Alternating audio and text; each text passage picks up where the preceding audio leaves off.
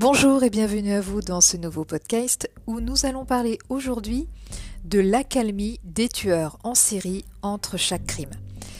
Alors même si beaucoup partagent des éléments communs, chaque profil de tueur est différent, notamment au niveau des motivations criminelles, du mode opératoire ou encore à travers les aspects temporels des meurtres.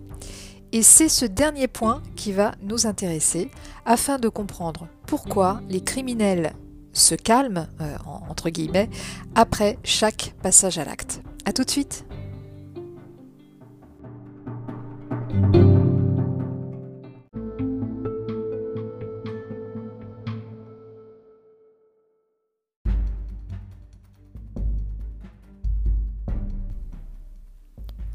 En général, le tueur en série se définit par rapport au nombre de meurtres commis, allant de 2 à 3 victimes et plus, avec un espace-temps entre chaque crime. Donc ce type de profil tue plusieurs personnes sur un laps de temps espacé de plusieurs jours, semaines, voire mois, euh, ou plus rarement euh, sur plusieurs années. Généralement, les victimes ne se connaissent pas et les crimes se font dans des lieux différents. Les tueurs en série se distinguent par tout ça euh, des autres catégories de meurtriers. Alors prenons l'exemple suivant. On va distinguer un tueur en série par ce laps de temps qu'il place entre chaque meurtre. Et c'est cette pause qui fait la distinction entre le tueur en série et le tueur de masse qui lui tue euh, lors d'un événement ponctuel, plusieurs victimes en même temps, ou alors sur un laps de temps qui va être très court. Donc les crimes en série nécessitent une séparation euh, temporelle entre chaque meurtre. Nous pouvons parler de période de pause ou bien encore de euh, période de réflexion émotionnelle. D'un point de vue psychologique, cet arrêt qui est momentané entre les passages à l'acte, euh, est en fait une caractéristique essentielle qui va distinguer le tueur en série de tous les autres types de meurtriers.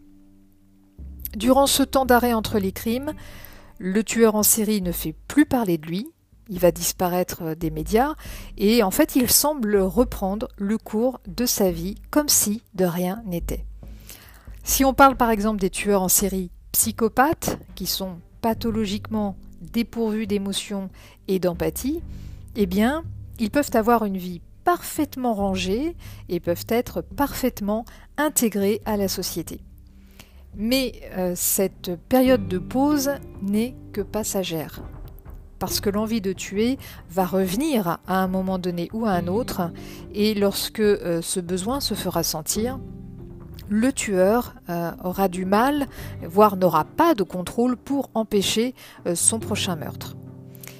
Cette période de répit n'étant que temporaire, eh bien, le tueur va partir de nouveau à la recherche d'une nouvelle victime. Et en fait, ce mode de fonctionnement est très proche du comportement du toxicomane.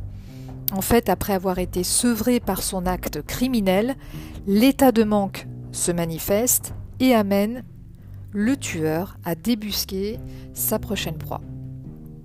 Et cette période de latence, en fait, elle est subjective d'un tueur en série à l'autre. Elle peut varier en termes de durée, euh, et comme je le disais tout à l'heure en introduction, ça peut aller de quelques jours à quelques semaines, voire quelques mois et quelques années. Dix meurtres avaient été commis au Kansas. Le meurtrier a été arrêté 20 ans plus tard, entre chaque crime, il vivait une vie tout à fait normale avec sa femme et ses deux enfants. Et dans la ville, en fait, tout le monde a été très surpris par son arrestation parce que c'était vraiment un pilier dans sa communauté. Ce même tueur a expliqué qu'il laissait passer du temps entre chaque meurtre, mais euh, non sans alimenter ses fantasmes. En fait, ce, dernier disait gagner du temps en revivant ses crimes à l'aide de trophées euh, qu'il avait pris sur ses victimes, euh, comme les sous-vêtements et les bijoux. Donc, euh, en contrôlant ainsi la période de ses passages à l'acte, sa durée de latence entre les meurtres était plus longue que les autres tueurs en série. Mais en fait, cette capacité à maîtriser son besoin compulsif de tuer durant des années entières euh, grâce au trophée de ses victimes est assez rare pour les tueurs en série. Euh, d'autres criminels euh, ayant commis des meurtres de façon assez rapprochée se sont mis à espacer leurs crimes aussi sur plusieurs mois, voire certains plusieurs, pendant plusieurs années. Et en fait, ceux-là avaient fondé une famille et se sont maintenus éloignés de leur passage à l'acte compulsif, du moins, eh bien jusqu'à ce que l'envie de faire le mal revienne en eux. Pour euh, d'autres tueurs, euh, eh l'arrêt momentané s'explique par, euh, pour certains, un long séjour en prison, parfois pour des actes d'ailleurs qui n'ont absolument rien à voir avec leur crime ou d'autres encore ont eu des accidents ou sont tombés malades et ça les a contraints à être alité ou handicapé suite à ces incidents de la vie.